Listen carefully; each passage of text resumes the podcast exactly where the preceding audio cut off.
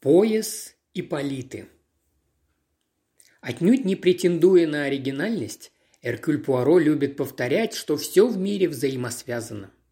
И обычно добавляет, что лучше всего это видно на примере кражи картины Рубенса. Вообще-то к живописи Рубенса он всегда был довольно равнодушен, да и обстоятельства кражи были самыми, что ни на есть, тривиальными. За дело он взялся ради своего друга Александра Симпсона, а также по каким-то своим особым соображениям, которые касались одного доблестного древнегреческого героя. После кражи Симпсон послал за Пуаро и излил ему свое горе. Картину обнаружили совсем недавно, но сомнений в том, что автором доселе неизвестного шедевра был именно Рубенс, у специалистов не было. Из галереи Симпсона ее украли средь бела дня – Случилось это как раз в то время, когда безработные перегораживали своими телами улицы и штурмовали отель «Риц». Одна из групп заявилась в галерею и устроила лежачую демонстрацию под лозунгом «Искусство – роскошь, накормите голодных». Послали за полицией, вокруг, естественно, собралась толпа зевак. И только после того, как стражи порядка выдворили демонстрантов на улицу, обнаружилось, что кто-то вырезал новообретенного Рубенса из рамы и был таков. «Видите ли, картина небольших размеров», – объяснил Симпсон. Ее можно было положить за пазуху и спокойно вынести, пока все глазели на этих кретинов безработных. Позже выяснилось, что ничего не подозревавшим безработным заплатили за прикрытие кражи. Им было поручено провести демонстрацию в галерее, но с какой целью об этом они узнали уже после того, как дело было сделано.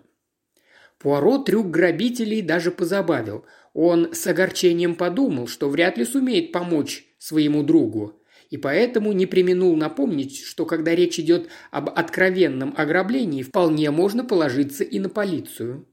«Послушайте, Пуаро», – сказал Симпсон, – «я знаю, кто и для кого украл картину». Симпсон был уверен, что кража была организована по поручению некоего миллионера, не гнушавшегося приобретением произведений искусства по подозрительно низким ценам и не задававшего при этом никаких вопросов.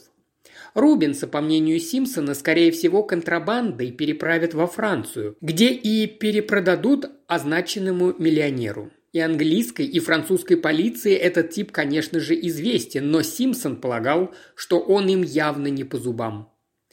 Так что, как только картина попадет в когти к этому стервятнику, вряд ли можно будет что-либо сделать.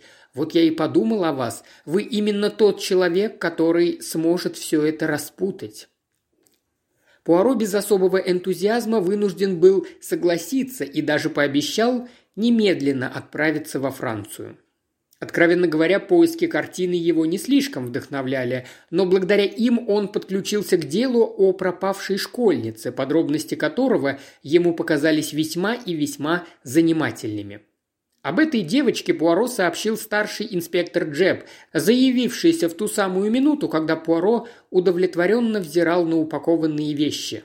«Ага», – сказал Джеб, – «значит, во Францию едете?» «Mon cher», – отозвался Пуаро, – «такая информированность делает честь Скотланд-Ярду». «У нас везде глаза и уши», – хохотнул Джеб. «Это вас Симпсон настропалил. На нас, выходит, не надеется. Ну, бог ему судья. Я к вам по другому поводу. Раз уж вы все равно едете в Париж, можете убить сразу двух зайцев. Там инспектор Херн как раз с французишками расследует одно дельце. Херна, помните? Хороший малый, но звезд с неба не хватает. Вот я и хотел, чтобы вы ему немножко подсобили». «И что же это за дело?» «Девочка пропала. Будет в вечерних газетах. Похоже, ее похитили. Дочка каноника Кинга из Кренчестера. Винни Кинг». Джеб изложил подробности. Винни отправилась в Париж в престижнейшую англо-американскую школу «Мисс Поуп», заведение для избранных. Она приехала из Кранчестера утренним поездом. В Лондоне ее встретила сотрудница общества под названием «Старшие сестры», которая провожала девочек с одного вокзала на другой и благополучно передавала ее на вокзале Виктория мисс Бэршоу, первой руке мисс Поуп. Там Винни в компании еще 18 будущих школьниц села на поезд до Дувра. Итак, 19 девочек пересекли на пароме Ла-Манш, прошли таможню в Кале, сели в парижский поезд, пообедали в вагоне-ресторане. Но когда на поезде к Парижу мисс Бершоу пересчитала всех по головам, обнаружилось, что девочек осталось восемнадцать. «Так», – протянул Пуаро, – «поезд где-нибудь останавливался?» «Да, в Амьене, но в тот момент девочки были в вагоне-ресторане, и все в один голос утверждают, что Винни была вместе с ними. Охватились они ее уже после вагона-ресторана. Она не вернулась в свое купе. Ее соседки, пятеро девочек, решили, что она зашла с кем-нибудь поболтать в другое купе. Всего их было забронировано три. Пуаро кивнул. «Так когда же ее в последний раз видели?» «Минут через десять после отправления из Амьена. Она...» м-м, Джеб стыдливо потупился, заходила в туалет. «Да», – пробормотал Пуаро, – «и больше никаких следов?» «Кое-что есть», – мрачно поведал Джеб. Возле путей, милях в четырнадцати от Амьена, нашли ее шляпку. Но тело не обнаружили? Нет, тело не обнаружили. «А что вы сами думаете?» – поинтересовался Пуаро. «Не знаю, что и думать. Ни тела, ни каких-то следов не нашли. Значит, упасть с поезда она не могла». «После Амьена поезд где-нибудь останавливался?» Нет. В одном месте только притормозил по сигналу семафора, но все равно с него вряд ли можно было спрыгнуть. Или вы считаете, что девчушка запаниковала и надумала бежать? Конечно, первый триместр, и по дому она, надо думать, скучала, но ведь не приготовишь-ка, шестнадцатый год все-таки. Да и в дороге она была в прекрасном настроении, болтала, смеялась, никаких ахов и слез. «Поезд обыскали?» – спросил Пуаро. «О да, они его весь оббегали еще до того, как он подошел к северному вокзалу. Девочки в поезде не было, это уж точно. Словно в воздухе растворилась», – раздраженно добавил Джеб. «Никаких концов не найдешь, бред какой-то». Что она собой представляла? Девочка как девочка, не знаю, что еще сказать. Я спрашиваю, как она выглядела. У меня тут есть снимок. Красавицы ее, прямо скажем, не назовешь». Джеб протянул Пуаро моментальное фото, которое тот в молчании изучил. Это была долговязая девочка в очках с двумя жиденькими косичками. Ее явно застали врасплох. Она как раз ела яблоко, рот был приоткрыт, и виднелись зубы, схваченные корректирующей пластинкой. «Невзрачная девчушка», — сказал Джеб, — «да ведь в этом возрасте они все невзрачные. Вчера вот в приемной у дантиста листал скетч и наткнулся на портрет Марши Гонт. Что называется, первая красавица. Но я-то ее помню, пятнадцатилетней. Я тогда работал у них в замке. Помните то дело о краже со взломом? Прыщавая, неуклюжая, зубы торчком, волосенки жидкие, а вот поди ж ты, не успеешь оглянуться, уже красавица. Чудеса да и только. «Женщины», – улыбнулся Пуаро, – «чудесные создания». «А что родители девочки? У них ничего дельного выяснить не удалось?» «Ничего существенного», – покачал головой Джеб. «Мать прикована к постели, старик-каноник в полнейшем трансе. Твердит, что девочка очень хотела в Париж, только об этом и мечтала. Собиралась изучать живопись и музыку.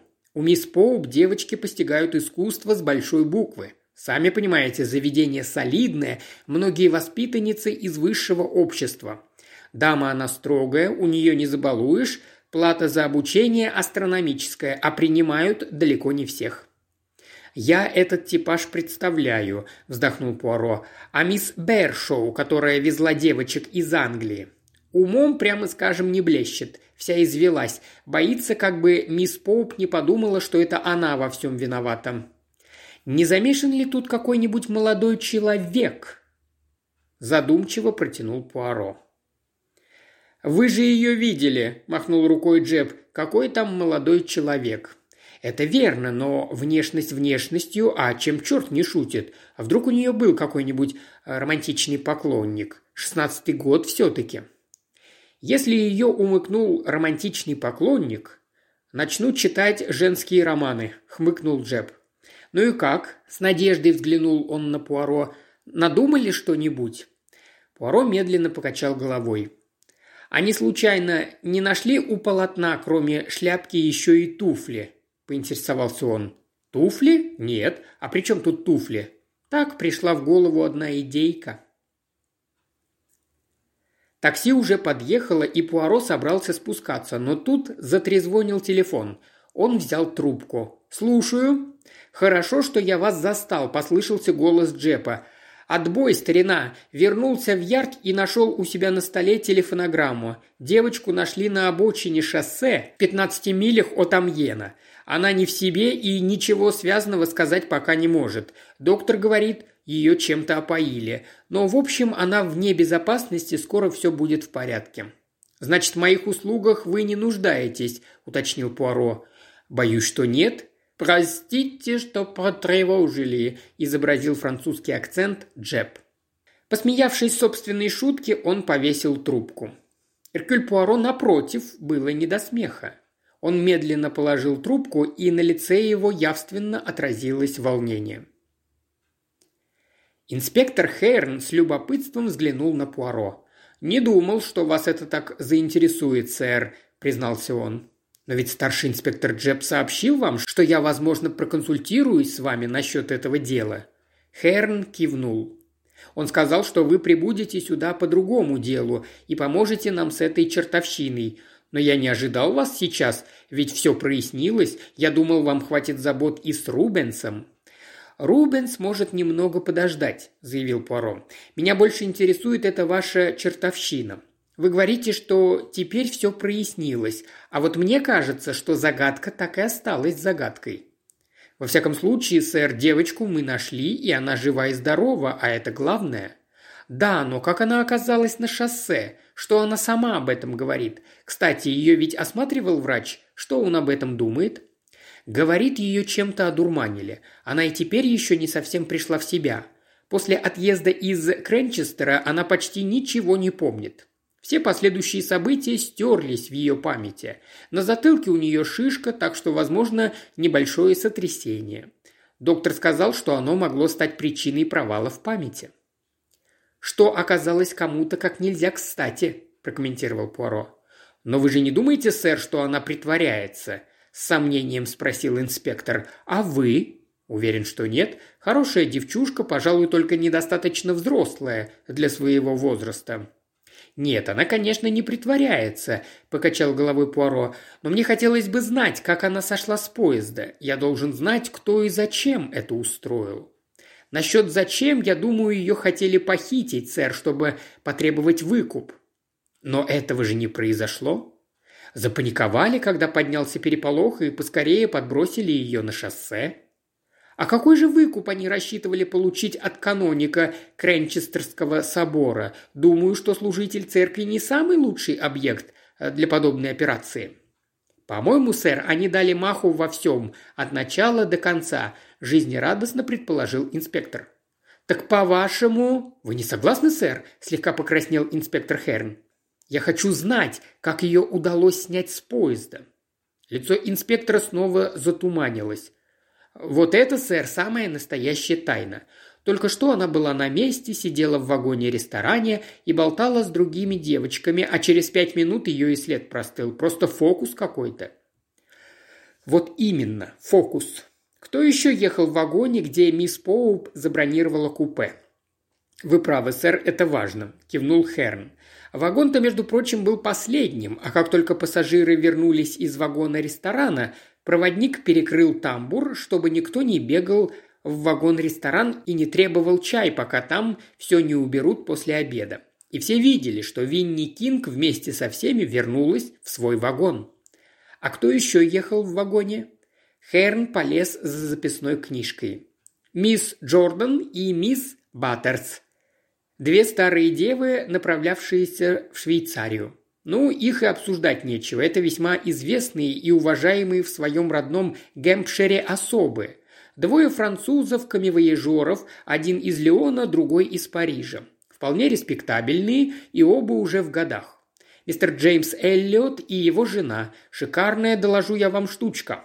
Репутация у этого молодого человека подмоченная, он подозревается в нескольких сомнительных сделках, но в похищениях никогда не был замешан. В любом случае их купе обыскали, и в его багаже не нашли ничего подозрительного, да и вообще непонятно, каким образом он мог бы в нем участвовать. А еще среди пассажиров была некая американка, миссис Ван Сейдер, ехавшая в Париж. Больше о ней ничего не известно, но вроде бы подозрений не вызывает. Вот и все. И поезд точно нигде после Амьена не останавливался. Абсолютно точно, только на одном отрезке пути он замедлил ход, но явно не настолько, чтобы кто-то мог спрыгнуть, не рискуя получить серьезные увечья, а то и погибнуть. Вот именно пробормотал Пуаро. «Школьница исчезает средь бела дня на выезде из Амьена и обнаруживается средь бела дня опять же на выезде из Амьена. Спрашивается, где она была между этими событиями?» Если так поставить вопрос, действительно получается полный бред, покрутил головой инспектор. Да, кстати, мне сказали, что вы спрашивали о туфлях, когда девочку нашли. Когда девочку нашли, туфли были на ней, а что касается туфель у полотна дороги, которые нашел путевой обходчик, туфли были хорошие, ну, он и забрал их домой, черные, на низком каблуке. а, протянул Пуаро, явно воспрянув духом. «Я что-то не пойму, сэр», – с любопытством спросил инспектор. «Что такого важного в этих туфлях?» «Они подтверждают одну версию», – ответил Пуаро, – «относительно того, как удалось проделать весь этот фокус». Заведение мисс Поуп, как и многие подобные заведения, располагалось в Неи. Эркюль Пуаро, взиравший на респектабельный фасад, внезапно оказался в гуще выскочивших из дверей девиц. Он насчитал их 25 в возрасте от 14 до 18, Толстых и худеньких, блондинок и брюнеток, неуклюжих и грациозных. Одеты они были в одинаковые синие пальто и юбки, на головах очень неудобные британские шляпки из синего велюра с ярко-пурпурно-золотой тесьмой, не делавшей чести вкусу мисс Поуп. В конце процессии рядом с одной из младших девочек шла суетливая седовласая женщина, которой Пуаро признал мисс Бершоу. Пуаро некоторое время стоял, наблюдая за ними, потом позвонил в звонок и спросил мисс Поуп. Мисс Лавинья Поуп была совсем не такой, как ее преданная помощница мисс Бершоу. Мисс Поуп была сильной личностью. Мисс Поуп внушала благоговейный ужас. Даже когда она позволяла себе немного смягчиться при родителях, все равно от нее веяло столь необходимым учителю превосходством над окружающими. Седые волосы мисс Поу были безупречно уложены, костюм строг, но изыскан. Она была всезнающей и вездесущей. Кабинет, где она приняла Пуаро, был кабинетом женщины утонченной и образованной. Изящная мебель, цветы, множество фотографий бывших учениц мисс Поуп, которые преуспели в этой жизни. В мантиях на вручении дипломов и в нарядных платьях на презентациях с собственноручными трогательными надписями – на стенах висели репродукции шедевров мировой живописи и неплохие акварели. В кабинете была поистине стерильная чистота. Казалось, ни одна пылинка не смеет осесть в этом храме. Мисс Поуп держалась с уверенностью человека, чьи суждения редко бывают ошибочными. «Месье Эркюль Пуаро? Разумеется, я слышала о вас. Вы, надо полагать, пришли по поводу прискорбного происшествия с Винни Кинг. Весьма огорчительный случай».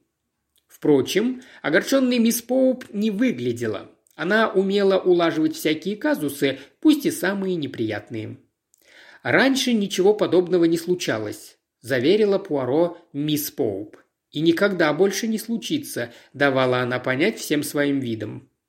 Ведь это девочка. Новенькая?» – спросил Пуаро. «Да, это ее первый триместр». «А «Вы проводили предварительное собеседование с Винни и с ее родителями?» «Да, но это было давно, два года назад. Я гостила в Кренчестере, собственно, у епископа». «Заметьте», — говорил ее тон, — «я из тех людей, что вхожи в дом к самому епископу». Там я и познакомилась с каноником и с миссис Кинг. Она, увы, тяжело больна. С ними была и Винни, очень воспитанная девочка с несомненным художественным вкусом. Я сказала миссис Кинг, что буду рада принять Винни в нашу школу через год-другой, когда она получит общее образование. Понимаете, месье Пуаро, мы специализируемся в области искусства. Девочек водят в оперу, в комедии «Францесс», они посещают лекции в Лувре. У нас лучшие педагоги ведут уроки музыки, пения и изобразительного искусства. Расширение культурного кругозора – вот наша цель. Вспомнив вдруг, что Пуаро не родитель, мисс Поуп резко сменила тему. «Так чем я могу быть вам полезна, месье Пуаро?» «Я бы хотел знать, как теперь обстоит дело с Винни?» Каноник Кинг приехал в Амьен и собирается забрать дочь домой. Это самое лучшее, что можно сделать после испытанного ею потрясения.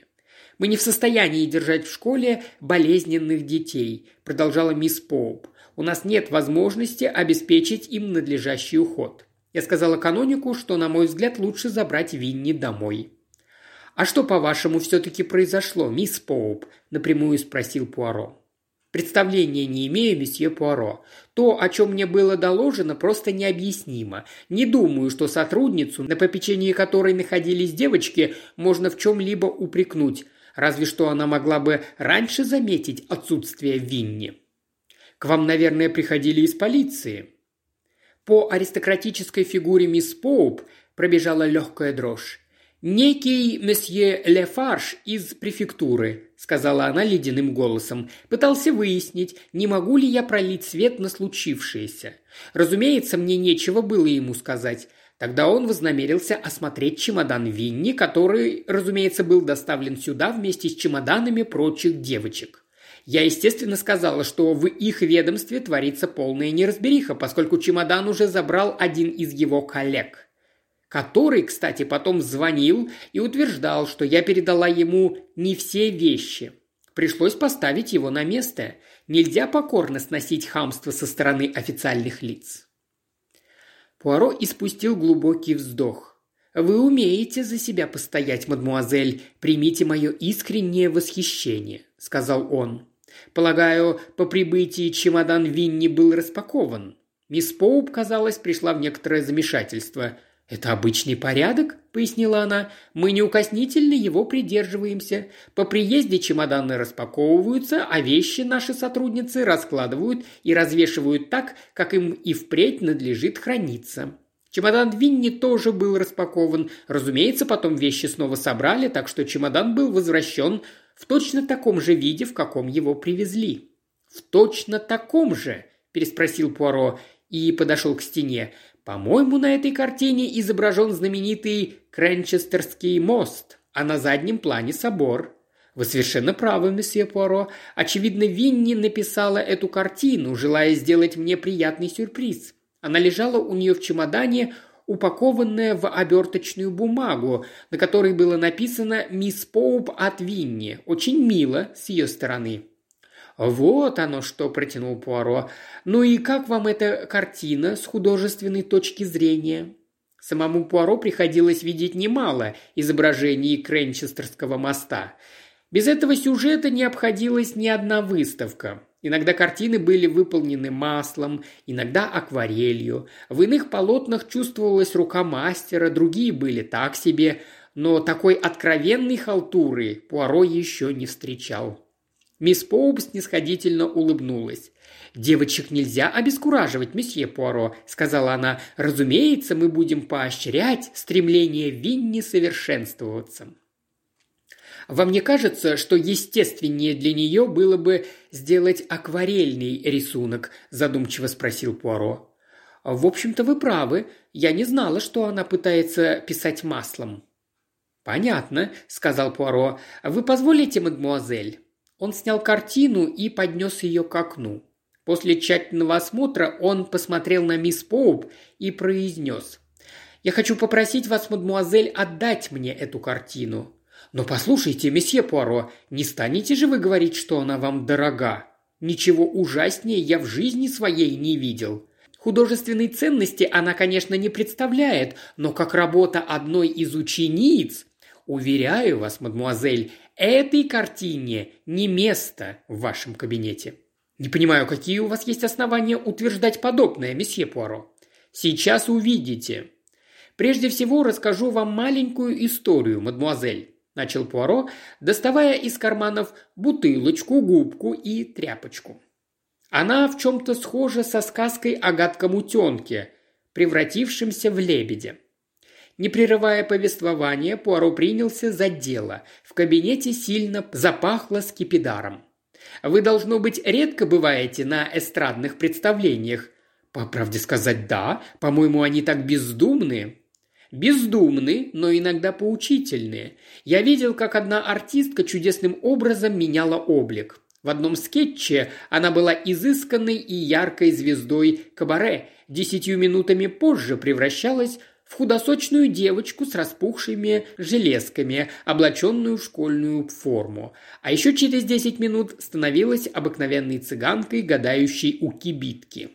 Охотно верю, но какое отношение да ведь я пытаюсь объяснить вам, как был проделан тот фокус в поезде. Школьница Винни с белесыми косичками, очками и уродливой зубной пластинкой идет в туалет, а через 15 минут оттуда появляется, по выражению инспектора Херна, шикарная штучка. Шелковые чулки, туфли на высоком каблуке, норковая шубка, поверх школьной формы, бархатная безделушка, которую теперь называют шляпкой, на завитых волосах, ну и, конечно, лицо. Румяна, пудра, губная помада, тушь без ресниц. Как на самом деле выглядит эта особа, один бог знает. Но ведь вы, мадмуазель, сами не раз наблюдали превращение неуклюжей школьницы в привлекательную и ухоженную светскую львицу. Мисс Поуп ахнула. «Вы хотите сказать, что Винни Кинг Переоделась? Не Винни. Винни похитили в Лондоне, а ее место заняла актриса. Мисс Бершоу никогда не видела Винни Кинг. Откуда ей было знать, что девочка с жидкими косичками и пластинкой на зубах вовсе не Винни? Все шло по плану, но вот приезжать ей сюда было нельзя ни в коем случае, поскольку вы были знакомы с настоящей Винни. Тут-то и происходит фокус. Алле Гоп Винни исчезает в туалете и появляется оттуда уже в облике жены человека по имени Джеймс Эллиот, в паспорте которого значится супруга. Светлые косички, очки, фельдекосовые чулки, пластинка – все это много места не занимает. Но вот прочные дорожные туфли и шляпку, несгибаемую британскую шляпку, приходится выбросить в окно. Потом настоящую Винни перевозят на пароме через Ла-Манш. Ну кто обратит внимание на спящую больную девочку, которую везут из Англии во Францию? И неприметно высаживают из машины на обочине шоссе. Если ее все время пичкали скополамином, она вряд ли вспомнит, что с нею произошло на самом деле. Мисс Поуп не сводила глаз с Пуаро. «Но зачем?» – спросила она недоуменно. «Зачем кому-то понадобился этот бессмысленный маскарад?» «Ради багажа Винни», – последовал ответ. «Этим людям нужно было переправить из Англии во Францию контрабанду, о которой были предупреждены все таможенники, а именно недавно украденную картину. Что могло быть надежнее чемодана школьницы?» Вы, мисс Поуп, на виду. Ваше заведение пользуется заслуженной славой. На северном вокзале багаж ваших воспитанниц пропустили через блок. Это же всем известная английская школа, мисс Поуп. А после похищения в школу присылают за вещами девочки человека. Якобы из префектуры. Вполне логично, верно? Но, по счастью, довольно улыбнулся Пуаро, в ваших правилах по приезде распаковывать чемоданы. Так был обнаружен подарок от Винни – только совсем не тот подарок, что Винни упаковала в Кренчестере. Пуаро подошел к мисс Поуп, держа на вытянутых руках злополучное полотно. «Вот картина, которую я обнаружил, мадемуазель. Согласитесь, что в вашей респектабельной школе ей совсем не место». Кренчестерский мост исчез словно по мановению волшебной палочки. Взамен появилась сцена в затемненных тонах. «Пояс Ипполиты», – любовно произнес Пуаро. «Великое произведение. Извините, не для вашей гостиной». Мисс Поуп невольно зарделась. На Ипполите не было ничего, кроме пояса, на котором лежала ее рука. На Геракле лишь львиная шкура, небрежно наброшенная на плечо. Картину заполняла плоть, чувственная рубинская плоть. Да, великое произведение, собралась с духом мисс Поуп. Но с другой стороны, как вы заметили, нужно уважать чувства родителей. Они иногда мыслят так узко. Надеюсь, вы меня понимаете?» Нападение произошло в тот самый момент, когда Пуаро выходил из здания школы. Он был окружен и буквально взят в плен группой девиц, толстых и худеньких, блондинок и брюнеток. «Мондье!» – пробормотал он, – «вот уж воистину темперамент амазонок». «До нас дошел слух!» – кричала высокая белобрысая девочка. Девочки сомкнулись теснее, и двадцать пять голосов на разные лады повторяли одну и ту же фразу. «Месье Пуаро, распишитесь, пожалуйста, в моем альбоме».